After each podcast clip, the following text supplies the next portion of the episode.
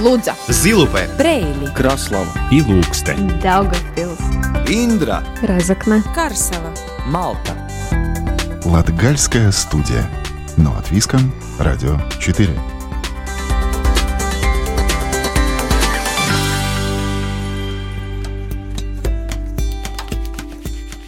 Здравствуйте! В эфире Латвийского радио 4 передача «Латгальская студия» и с вами ее ведущая Наталья Терескина. Мы продолжаем знакомить вас с инициативными и предприимчивыми людьми из Латгалии, идеи и увлечения которых стали их бизнесом и работой. Одни из них – семейная пара Сергей Александров и Ирина Григорьева. Уже два года они производят фруктовые джемы для гостиниц, ресторанов и других потребителей. Узнаем подробнее о их деле – еще узнаем, какие такие умные лампы придумали школьники из Даугупилса. И не просто придумали, а создали свою компанию и активно продвигают ее, все время думая о возможностях дальнейшего развития. Послушаем музыку и отправимся на отдых в Красловский край. Латгальская студия. Но от Виском, Радио 4.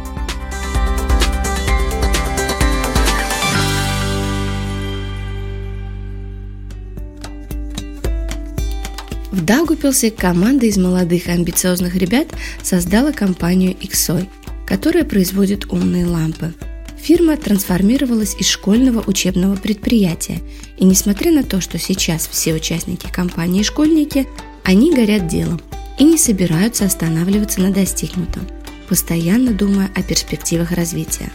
О том, что такое умные лампы, чем мотивированы участники команды и как сейчас происходит производство в сюжете Сергея Кузнецова.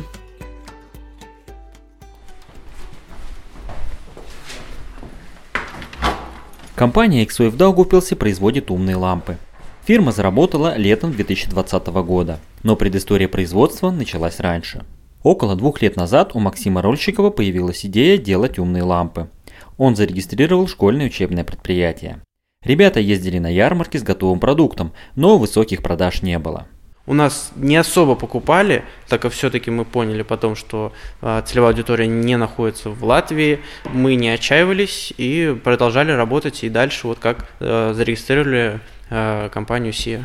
Да, было сложно, скрывать я не буду, но у нас была э, и остается сплоченная команда. Просто упорно продолжали работать, потому что если действительно делать что-то хорошее, красивое, уникальное, то ну, не может не получиться, если делать все правильно. И мы делали, мы продолжали, мы действовали вот по этому плану. Изначально Максим просто хотел создать компанию и что-то производить. Собрал друзей и начали думать, кто что может делать и в какой области они могут себя реализовать. Мы э, начали работать с Arduino. Это микроконтроллер, на котором можно писать код довольно просто и э, управлять, например, как мы делаем лентой, различными другими модулями. Э, и уже через 4 месяца у нас родилась идея создавать умные лампы. Мы начали развивать, и спустя год у нас уже был работающий прототип лампы, который уже несколько человек купили. И дальше, вот до этого момента мы развиваемся, новые товары создаем, продвигаем и продаем. Александр Буланов – инженер компании. Он отвечает за 3D-моделирование и сборку продукта. И подробнее рассказал, что производит компания. В основном у нас получается по 5 товаров. Это кубы, или мы называем тессеракт, а, лампы, большие лампы, умная строка или билборд и просто лента. Ну, максимальный размер – это э, большая лампа, э, получается метр тридцать пять в длину и где-то 10 сантиметров в диаметр. Товар компании XOI – это запрограммированные световые приборы, меняющие освещение в зависимости от условий, объясняет Максим Рольщиков. Наш сейчас самый ходовой товар – это кубы, то есть это куб, состоящий из э, органического стекла, по, на гранях у него алюминиевые профили, и внутри он э, наклеен э, зеркальной пленкой. То есть, если кто-то э, видел бесконечное зеркало, то поймет. Это э, бесконечное зеркало только со всех сторон куба. И э, у него есть эффекты реакции на музыку, э, есть просто эффекты свечения различные, и он подходит, в общем-то, для, ну, во-первых, для какой-то, может быть, вечеринки для клубов. Вот туда нам активно покупают. Диджеи у нас покупают. Ну и просто домой, как дополнение к интерьеру, такое очень необычное, которого точно не будет у соседей. Вот. Ребята пока обживаются на новом месте, где будет офис и производство. Это одно из зданий бывшей промышленной зоны. Пока же сборка происходит дома, и это буквально ручной труд, рассказывает Александр Буланов. Это частично ручная, частично механизированная, потому что части, какие-то части наших продуктов мы печатаем на 3D-принтерах, э, что очень сильно облегчает. Если бы этого не было, то ну, руками это все делать, это, ну, мягко говоря, невозможно. А вторая часть, да, это полная сборка э, ручная, пайка, э, клейка и все остальное. В этом месяце, начиная с января, получается, уже сделано три куба таких вот, и еще предстоит сделать около пяти. Несмотря на двухлетнюю историю развития от идеи до рабочих прототипов и первых продаж, Максим Рольщиков говорит, что сейчас компания работает стабильно – Около месяца назад появились регулярные продажи и интерес к новым продуктам. У нас э, есть какой-то оборот, и вот сейчас вот решаем вопрос с офисом. Тогда, когда все уже определится, мы сможем э, работать полноценно, мы создадим рабочие места еще дополнительные, сможем уже просто производить и дополнительно разрабатывать новую продукцию, потому что мы не хотим останавливаться на том, что уже есть. И у нас много очень идей, как можно улучшить или создать что-то новое. Мы поняли, что самое лучшее, что люди покупают, покупают, это то, что очень хорошо выглядит необычно. Соответственно, на этом мы и работаем. Сейчас костяк компании – это команда из четырех человек, и все они школьники. Александр Буланов учится в 10 классе, а Максим Рольщиков в 12. Родители Александра хорошо относятся к его работе параллельно с учебой. Ну, сначала родители отнеслись к этому хорошо, прям очень хорошо, то есть э, начал заниматься помимо школы, помимо каких-то дополнительных занятий еще и, ну, таким достаточно на, на высоком уровне. Э, со временем чуть-чуть это упало, но не, сильно низко, не так, что там знаю, запрещают работать, чтобы все, все время уделял учебе, то есть, ну, помогают, поддерживают, но не так, как в самом начале. Максим отмечает, что его родители также поддерживают. Кроме этого, Максим считает, что это время поиска себя, экспериментов и возможности применения полученных знаний на практике. Лично я считаю, вот я собирал команду, я считаю, что именно в таком возрасте это самое лучшее время, чтобы научиться какому-то новому навыку и его сразу начать применять, чтобы не учиться там 12 лет в школе и непонятно потом, когда эти навыки пригодятся, а за несколько месяцев пройти какой-то интенсивный курс и сразу же начать работать. Вот я считаю, в таком возрасте это идеально, и, соответственно, вот на этом мы как бы и основываемся, наша команда. Для старта Максим летом уезжал работать за границу. Заработанные деньги вложил в компанию. Помогали друзья и родственники. Кроме этого, команда вступила в бизнес-инкубатор – а в 2020 году получила грант от самоуправления Даугавпилса по программе «Импульс». Последние факторы позволили продвигаться быстрее. Я думаю, мы бы справились каким-то образом, но э, так как мы купили много нового оборудования, это сразу раскрыло нам о, очень много э, новых возможностей, открыло для нас. Соответственно, мы сможем делать новые продукты более качественно, бо- быстрее их делать и, возможно, что-то уникальное э, сможем сделать. Соответственно, это, я считаю, это очень ускорило нас, очень помогло, но справились ли бы без этого, сложно сказать. Компания постепенно зарабатывает, но Максим Рольщиков пока больше думает о развитии фирмы. Пока что мы предпочитаем вот чуть-чуть обосноваться, чуть-чуть вот деньги отложить все-таки на компанию, чтобы уже э, со спокойной, так сказать, душой потом зарабатывать и не думать об этом, потому что тут сейчас офис надо, тут требует вложений, также оборудование, вот наладка производства. И когда с этим уже будет все понятно и будут стабильные заказы и производство и продажи, можно будет э, спокойно говорить о прибыли. И команда сейчас больше работает за идею, думая о будущих перспективах, добавляет Александр Буланов. Да, за идею. То есть прибыль пока, ну, для меня лично не важна. Мне интересно это, и я готов работать даже бесплатно, чтобы максимально развиться. Амбициозная и молодая компания XO из Даугупилса намерена развиваться дальше и завоевывать рынок. Пока больше всего у ребят заказов из США. В Европе чаще их продукты уезжают в Германию. Латгальская студия. Но от Виском. Радио 4.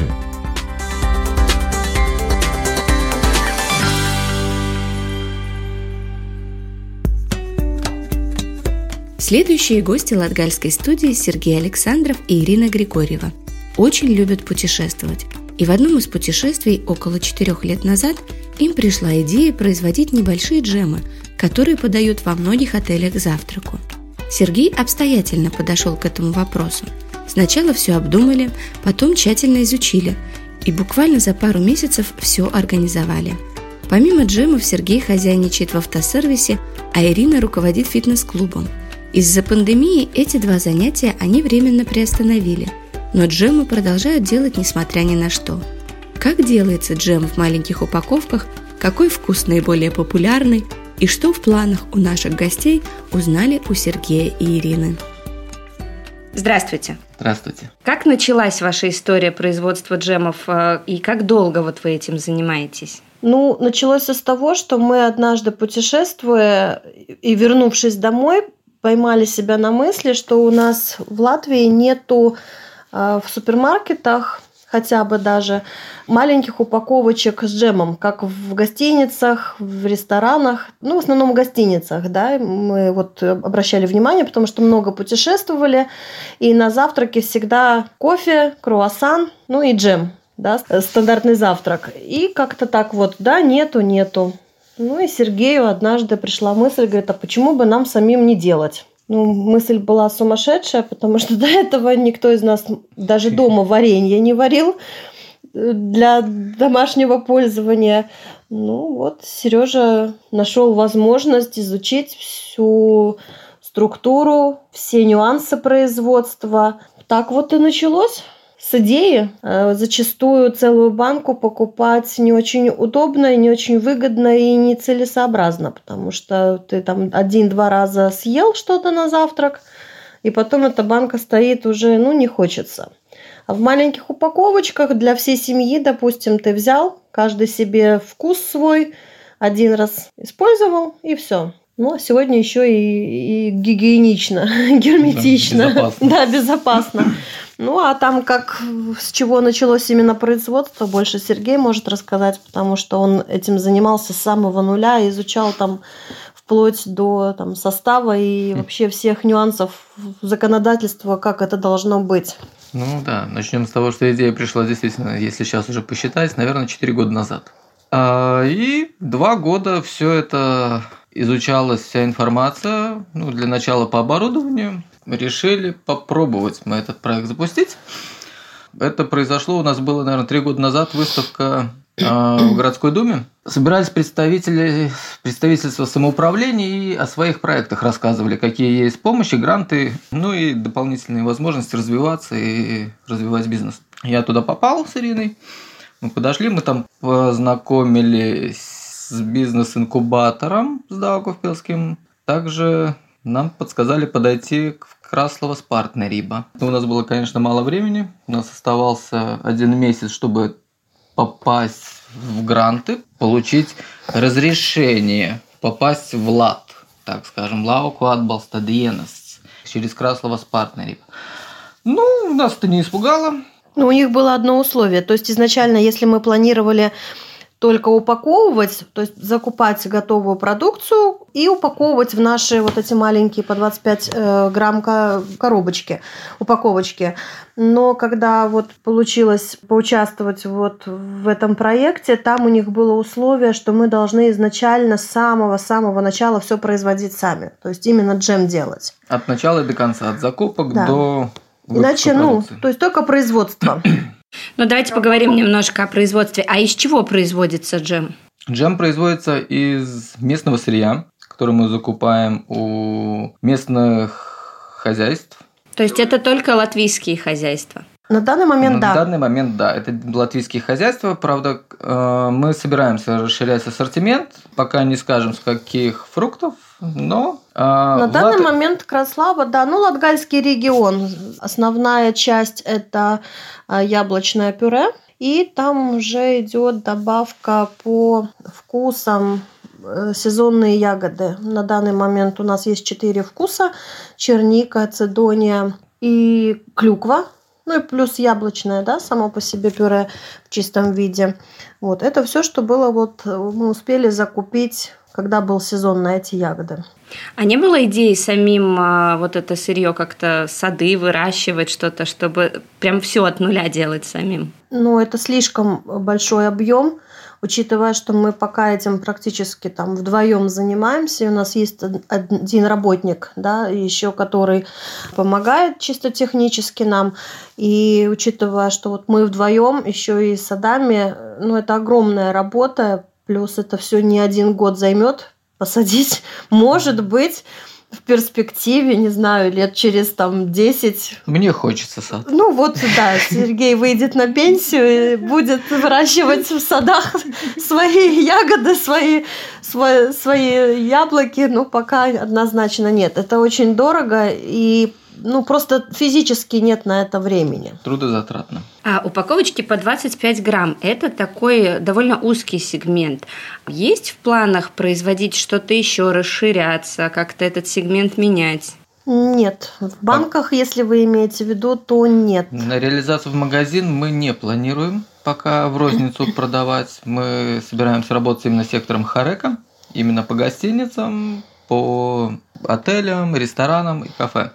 А, вполне возможно, мы, у нас получится выйти на санатории какие-то, а, учреждения, больницы, больницы, больницы, детские сады, то есть организации, где необходимо вот в небольшом количестве герметичная упаковка, э, но не супермаркеты, не на обычного покупателя. А когда открывали свой проект, вы упомянули несколько организаций, которые вам помогли, да? А с какими трудностями пришлось столкнуться? Трудности, трудности. Трудности, они изначально и до сих пор. Это труд, да. А через них надо трудиться, идти, идти, идти, не бояться.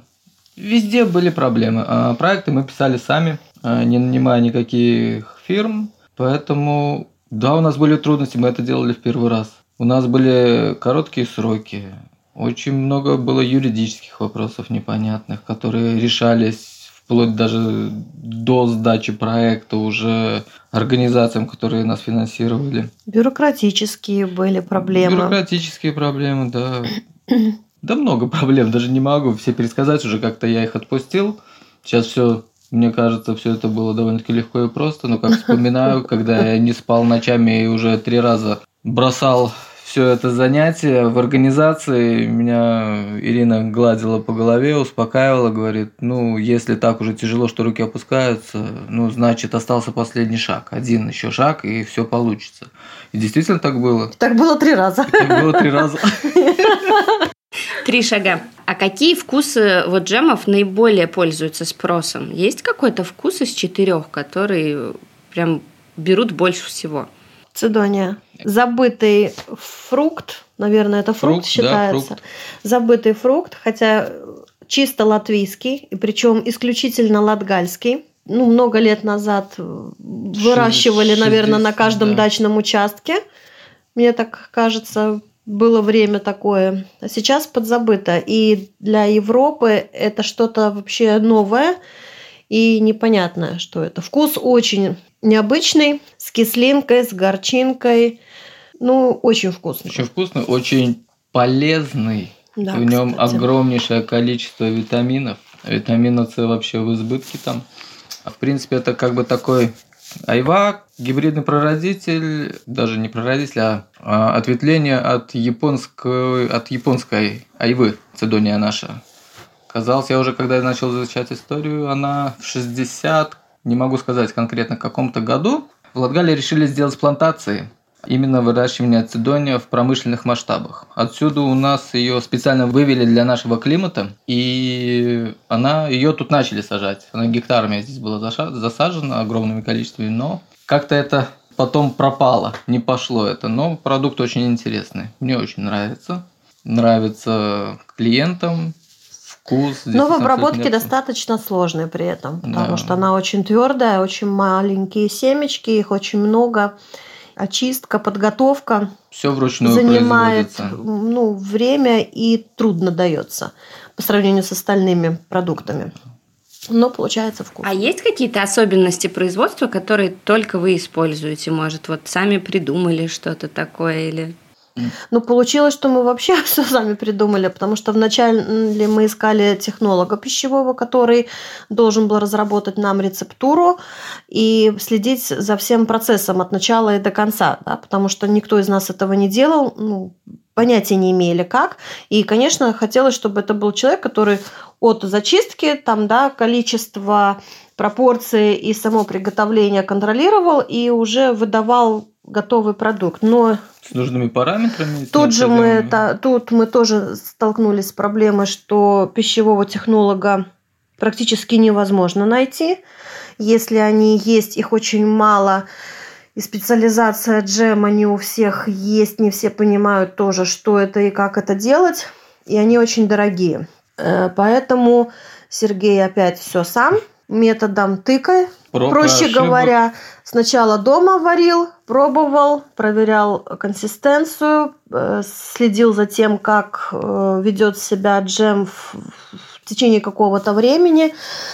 Но все было бы просто, если бы у нас не было вот это оборудование промышленное, промышленное где совсем по-другому. В кастрюле мы дома варим это одно – там огромные э, баки, чаны, правильно, да, как баки, они называются, вакуумные, которые совершенно иначе готовят. И, конечно, несколько партий, несколько раз, ну, были просто ни о чем, потому что, ну, ничего не получалось. И заняло очень много времени для того, чтобы найти именно вот этот нужный процесс, нужную, нужную рецептуру, рецептуру получать то, что нужно, потому что потом упаковка тоже требует определенной консистенции продукта. Это не просто в банке там с кусочками гуще, жижи разлил, и оно готово. Ну, Это да. 25-граммовые баночки, в которые нужно поместить этот джем. Ну джем это перемолотый. Все-таки это даже прописано в законодательстве, что такое джем.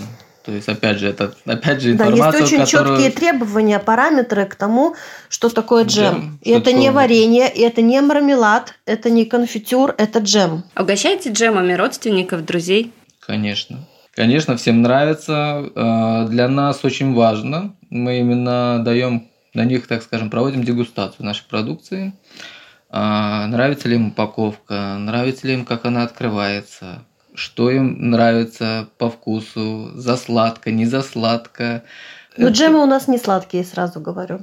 Любой вкус, какой бы ни, даже яблоко, которое само по себе, наверное, слаще, чем все остальные, которые мы предлагаем, или черника.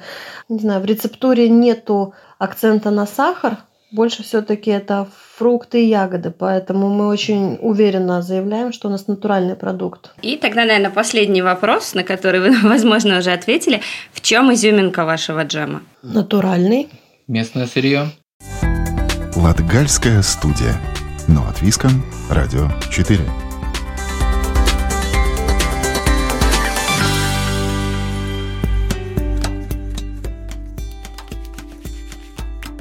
Продолжении наша новая рубрика, в которой мы знакомим вас с местами в Латгалии, где можно отдохнуть, получить массу позитивных эмоций и познакомиться с колоритом Латгальского края.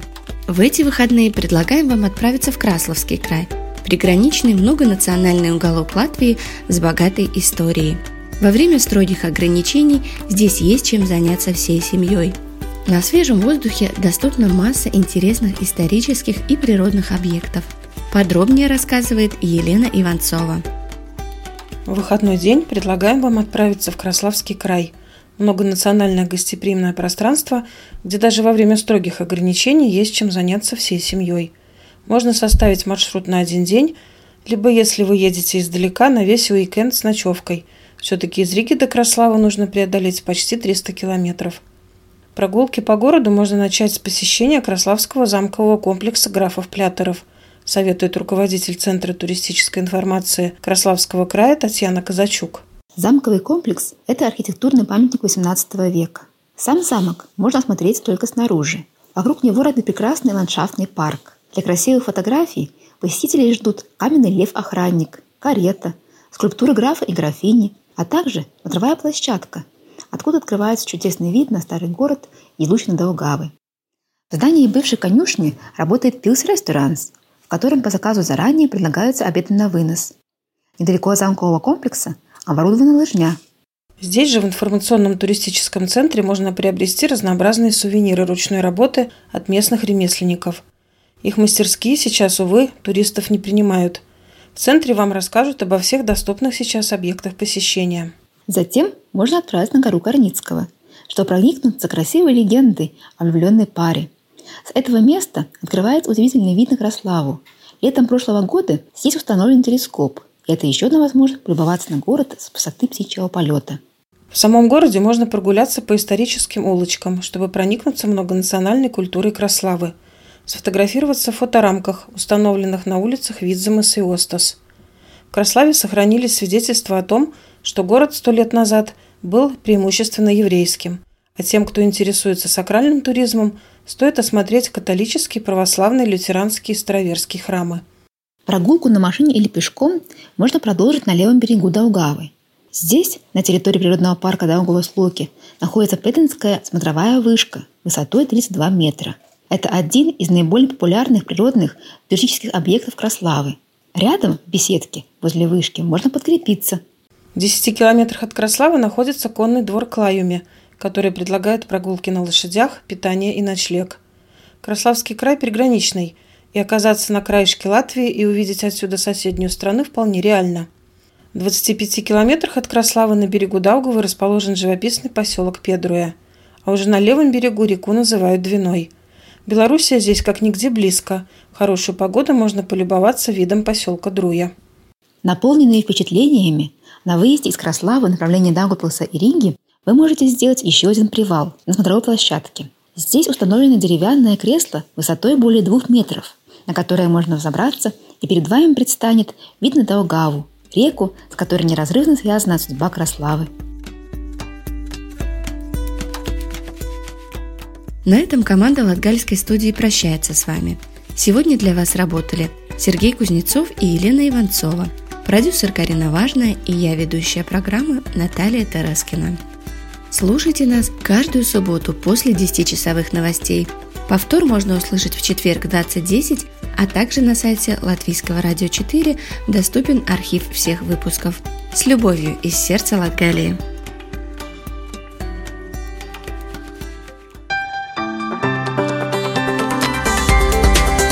Лудза, Зилупе, Брейли, Краслава. И Лукстен, Даугавпилс, Индра, Разокна, Карсела, Малта.